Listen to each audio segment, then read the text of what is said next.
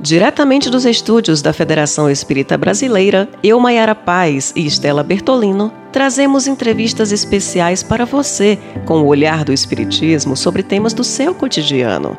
Fique ligado, está começando o podcast Espiritismo em Pauta. O Evangelho segundo o Espiritismo é o ensino moral do Cristo Jesus para os cristãos de qualquer crença, desenvolvido pelos Espíritos de Luz em comunicações mediúnicas recolhidas, organizadas, comentadas e trazidas a público pelo codificador Allan Kardec. Se o leitor é cristão, leia com aplicação o ensino moral do Mestre Jesus para a humanidade sofredora e dê-se conta de conteúdos que talvez nunca antes tenha percebido ou compreendido plenamente. Se não é cristão, mas um espírito indagador, leia com respeito a orientação dada há dois mil anos e sempre atual, em seu caráter educativo, motivador e consolador. O Evangelho, uma das obras básicas de nossa doutrina, é nossa protagonista do Espiritismo em pauta. Abordaremos aspectos relacionados ao livro e ao nosso cotidiano, pautando com temas estudados nesta grande obra. E para a nossa conversa de hoje, nós convidamos para estar conosco Pedro Paulo, colaborador na área de estudos e coordenador do Evangelho Rede Vivo da FEB. Bem-vindo, amigo Pedro Paulo. Muito obrigado, o prazer é nosso. Inicialmente, nós gostaríamos mais uma vez de, de reforçar nossa gratidão por esse convite de participarmos desse podcast. É, Espiritismo em Pauta, agradecer a presença daqueles que nos acompanham nas redes sociais e, claro, agradecer esse convite, externar esse convite nas pessoas da, da Maiara e da Estela e também os nossos agradecimentos à FEB TV pelo apoio incondicional de sempre. Pedro Paulo, nós podemos dizer que o Evangelho seria das obras básicas da doutrina espírita a que nos traz mais conteúdo evangélico, que tenha o cunho religioso expresso mais claramente? Sim, com certeza é a obra básica que nos traz exatamente esse sentido moral, ou seja, a mensagem evangélica do Cristo, né? Nós não podemos nos esquecer que o Evangelho segundo o Espiritismo, como você bem referi, como você bem intitulou, sendo uma obra básica, ela realmente ela ela nos traz essa reflexão dos ensinamentos morais do Cristo. E isso é muito bem destacado já no, na introdução desta obra, quando Kardec ressalta nos seus objetivos, nos objetivos da, da, da referida obra, que cinco partes são colocadas são colocadas no, na vida do Cristo. Os atos comuns da sua vida, os milagres, as predições, as palavras que, que serviram de base para aquilo que nós conhecemos como os dogmas da igreja e exatamente essa quinta parte, o ensino moral do Cristo. E por que que Kardec fez questão de logo no início fazer esse destaque? Porque as quatro primeiras partes, os atos comuns da vida do Cristo, os milagres, as predições e as mesma, mesmas palavras que serviram de dogma para a igreja, elas podem sofrer qualquer ataque, qualquer controvérsia, qualquer discussão em cima desse tema, mas o ensino moral do Cristo é inquestionável durante todos esses milênios que se passaram. E Kardec vai mais, a, mais à frente dizendo assim: dizendo, nos chamando a atenção para essa reflexão que, que para essa reflexão que, que foi tema da introdução na fala que vocês muito precisamente, de forma muito pertinente, falaram. Kardec fala: reunimos nas, nesta obra os artigos que podem constituir, a bem dizer, um código de moral universal, sem distinção de culto. Então, esta é uma obra para todos, independente da religião, independente da sua crença, independente da, da sua doutrina, independente do seu culto, ela é uma obra para todos, porque é dela que nós vamos buscar aquela conduta pessoal de encontro à moral do Cristo. Muito bom. Pedro Paulo, aproveitando essa explicação, nós temos um tópico intitulado Aliança da Ciência e da Religião no Evangelho. Né? Ele nos traz que a ciência e a religião são as duas alavancas da inteligência humana. E aqui nós trazemos uma pergunta que muito ouvimos dentro e fora do movimento espírita. Afinal, o espiritismo pode ser considerado uma religião? Sim, indiscutivelmente é uma religião cristã, né? Uma religião que envolve a, a, a, mensagem do Cristo, conforme nós falamos anteriormente. Agora, não é uma resposta tão simples. Por que, que essa resposta não é tão simples assim? Existem dois viés, duas interpretações. Primeiro, essa pergunta ela foi feita, foi formulada dentro da Revista Espírita de dezembro de 1868, exatamente com essa pergunta: o Espiritismo é uma religião? E Kardec vai nos dizer exatamente isso que eu acabei de falar: sim e não. Para que nós possamos entender melhor essa resposta, nós, nós, nós temos que buscar dois conceitos básicos: o de religião e o de espiritismo. O conceito de religião nos diz que a palavra religião vem do latim e nasceu de religio, que significa respeito pelo sagrado. Uma outra etimologia para essa, para essa palavra que nos leva ao religare, que também é do latim, significa atar ou ligar com firmeza, ou seja, uma ligação, uma comunhão com com esse alto, com esse sagrado, uma comunhão com Deus. Mas no sentido de espiritismo, Kardec, na obra O que é o Espiritismo, define exatamente a nossa, a nossa doutrina como, abre aspas, o Espiritismo é ao mesmo tempo uma ciência de observação e uma doutrina filosófica. Aí é que vem a questão. O Espiritismo é, ao mesmo tempo, uma ciência de observação e uma doutrina filosófica. Como ciência prática, ele consiste nas relações que se estabelecem entre nós e os espíritos. Como filosofia, compreende todas as consequências morais que dimanam dessas mesmas relações.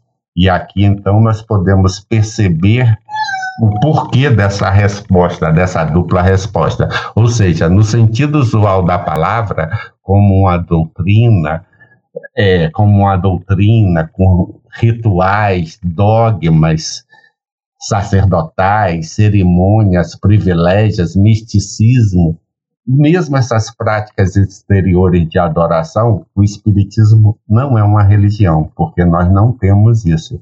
Mas no sentido filosófico, esse outro destacado na, na resposta e definição de Espiritismo de Kardec, ou seja, de comunhão de pensamentos e sentimentos, ele realmente é, sem dúvida, uma religião. Agora, nesse sentido filosófico, ou seja, nesse sentido que une, que une os homens, principalmente nos laços de fraternidade e comunhão de pensamentos. Então, o Espiritismo, no sentido filosófico, é indiscutivelmente uma religião. Inclusive, você falou agora há pouco sobre Jesus, né, que é o nosso modelo e guia. E a gente queria abordar justamente esse ponto. Qual é a relação que existe entre Jesus Cristo e o Espiritismo?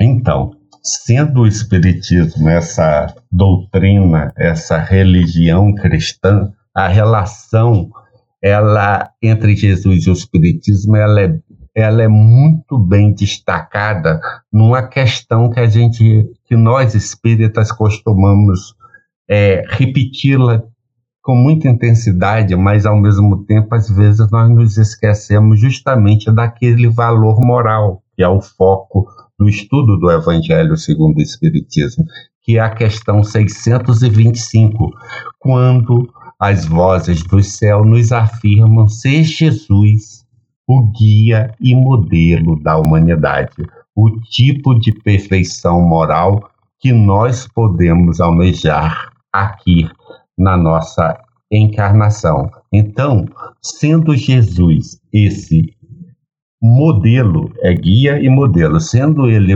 um modelo, o modelo ele é uma, uma imagem que deve ser copiada, um exemplo que deve ser seguido, um exemplo que deve ser imitado. Então, para o nosso aperfeiçoamento moral e espiritual, nós temos exatamente em Jesus e nessa regra, porque esse aperfeiçoamento moral e espiritual é o que nós espíritas buscamos, é a nossa transformação moral, é aquilo que nós comumente chamamos de reforma, reforma íntima. Então, se nós buscamos o Evangelho do Cristo como caminho e roteiro seguro, vivenciando seus ensinamentos, com certeza essa relação com Cristo é muito direta. Somos cristãos, somos discípulos do Cristo, somos seguidores, somos imitadores, seja lá o nome que a pessoa queira dar, mas com certeza essa relação entre Jesus e Espiritismo ela é muito intensa e ao mesmo tempo latente, porque conforme nós falamos é justamente ao modelo que nós devemos seguir para o nosso aperfeiçoamento moral e espiritual. Pedro Paulo, o Evangelho ele nos traz a reflexão sobre vários temas né, que a gente vivencia ao longo de nossa trajetória. Um deles é a abordagem sobre as virtudes. Você poderia nos trazer a indicação de algumas dessas virtudes que estão lá citadas e como é que nós devemos cultivar em nós mesmos essas virtudes para vivermos melhores, né, de forma melhor nessa existência? Exatamente. Essa grande, uma grande pergunta que foi feita é, é a questão das virtudes, porque nós temos justamente numa definição do dicionário que a, as virtudes é a qualidade que se conforma com o considerado correto e desejado do ponto de vista moral da religião, do comportamento social. As bem-aventuranças já nos trazem uma dica dessas virtudes, ou seja, aquilo aquela relação que o homem tem da, entre, entre a sua entre uma virtude que deve ser alcançada e, a, e as bens-aventuranças decorrente do, da conquista dessas virtudes. Na visão espírita, nós temos uma definição no capítulo 17, exatamente intitulado Sede Perfeitos, no item 8, que nos diz que as virtudes é o conjunto de todas as qualidades essenciais que constituem o homem de bem.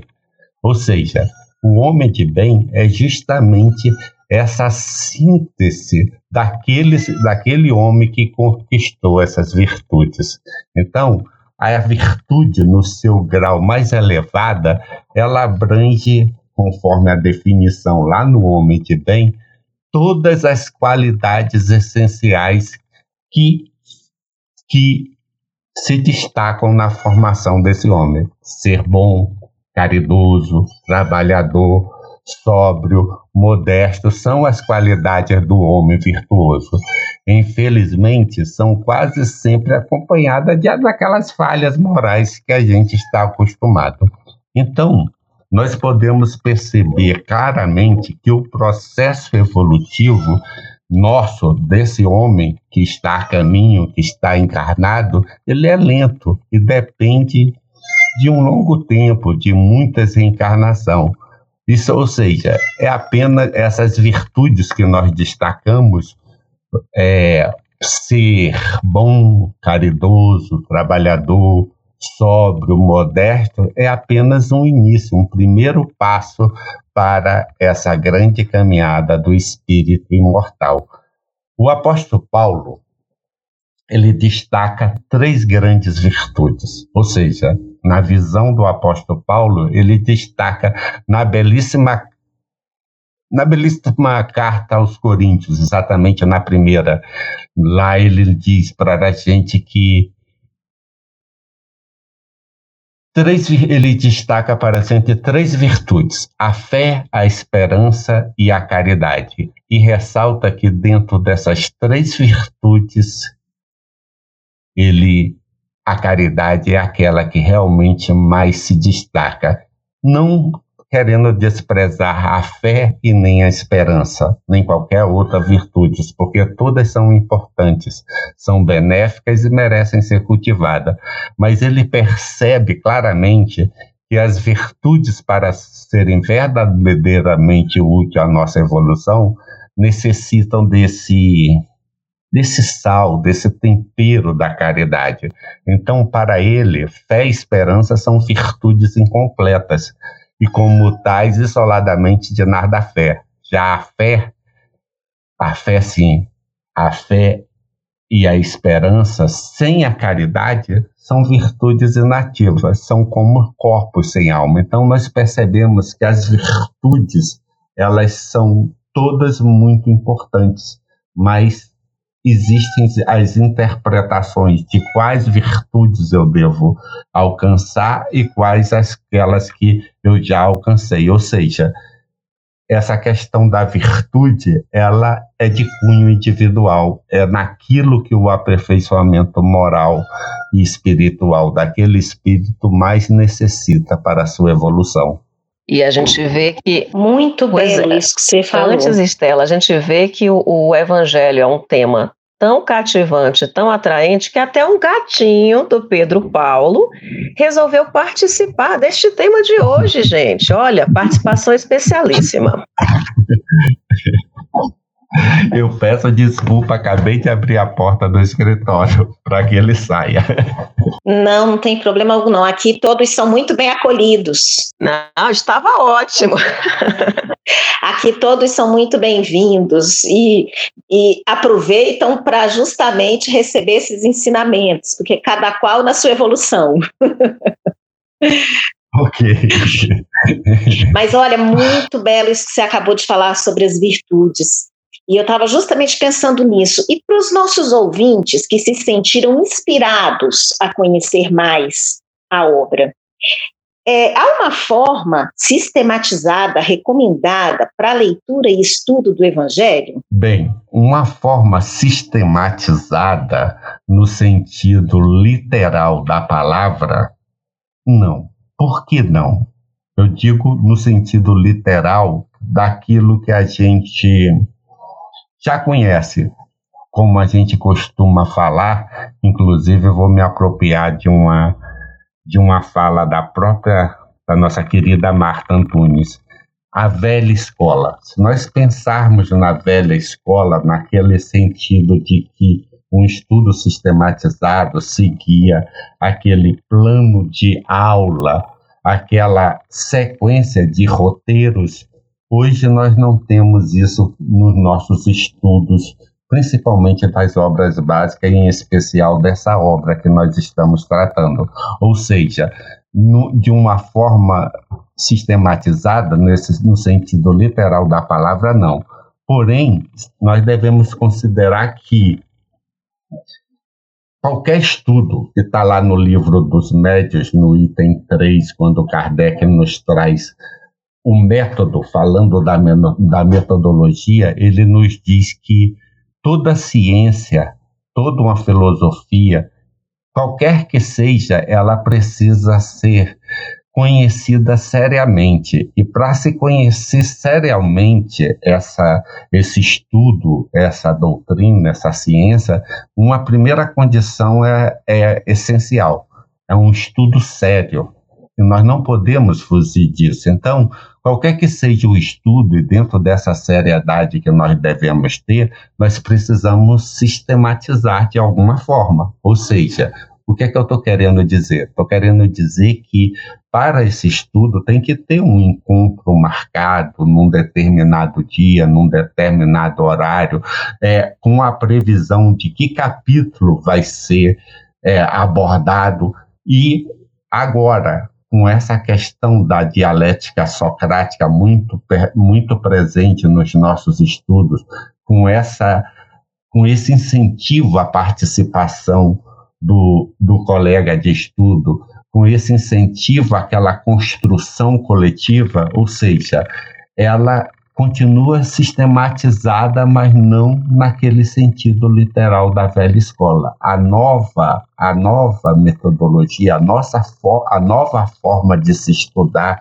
qualquer que sejam os livros, qualquer que seja o estudo, o mesmo ERD, o EAD, o Evangelho Redivivo, que nós não podemos esquecer, que é um programa que está sendo muito bem aceito, muito bem elaborado tem justamente esse foco na, na metodologia kardeciana, nas orientações de Emmanuel no livro Renúncia, no conhecer, meditar, sentir e vivenciar a mensagem do Cristo e com ênfase na dialética socrática, ou seja, na troca de ideias, na, na questão da formulação de perguntas e respostas. Então, com isso, nós não podemos, abre aspas, fecha aspas, sistematizar. Por quê? Porque nem sempre nós vamos conseguir concluir aquele tema naquele dia. E será necessário, e, de forma muito salutar, outros encontros para que nós possamos evoluir naquele pensamento e para que nós possamos concluir satisfatoriamente a mensagem que aquele capítulo nos traz. Então, para resumir, Sistema, para resumir a, a, a pergunta, se existe uma forma sistematizada recomendada? Não. Mas é claro que, como todo estudo sério, ele precisa de uma sistematização para que ele possa realmente ser desenvolvido. Ok? Perfeito. É, Pedro Paulo, como a gente falou no, no começo do programa, né, o Evangelho é para todos, né? É um roteiro para as nossas vidas, não é mesmo? Com certeza, um roteiro seguro. É essa questão que a gente não pode é, deixar fugir. É um roteiro que, fazendo uma lembrança, aquela, aquela pergunta, aquela outra reflexão que nós trazemos de, da ligação direta, dessa relação direta de Jesus com o Espiritismo, o que Jesus nos trouxe foi exatamente o Evangelho.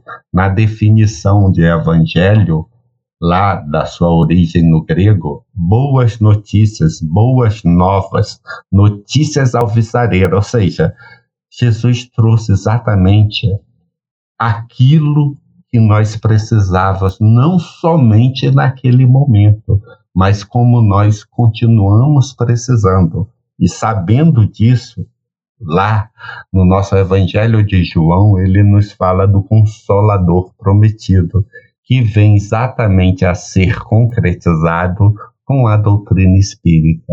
A doutrina espírita, sem dúvida nenhuma, é esse Consolador prometido. Por quê?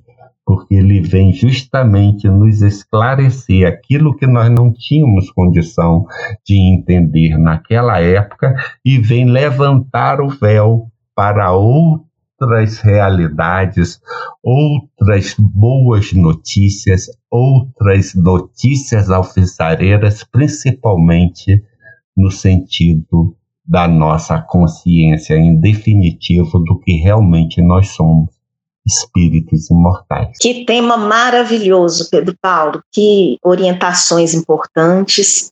O Evangelho já é para nós aqui pauta em todos os nossos podcasts, a gente pode dizer dessa forma. E hoje nós tivemos um destaque ainda mais especial desta obra. Muito obrigada por você ter vindo conversar conosco. Nós é que agradecemos e estamos à disposição para outros encontros. Uma conversa muito enriquecedora, com certeza. Muito obrigada, Pedro Paulo, pela generosidade e também aos nossos ouvintes por estarem conosco mais uma vez. Até o nosso próximo encontro. Até lá! Este podcast é uma produção da Comunicação da Federação Espírita Brasileira e pode ser ouvido no FEB Podcast. Espiritismo em Pauta um olhar do Espiritismo sobre temas do seu cotidiano.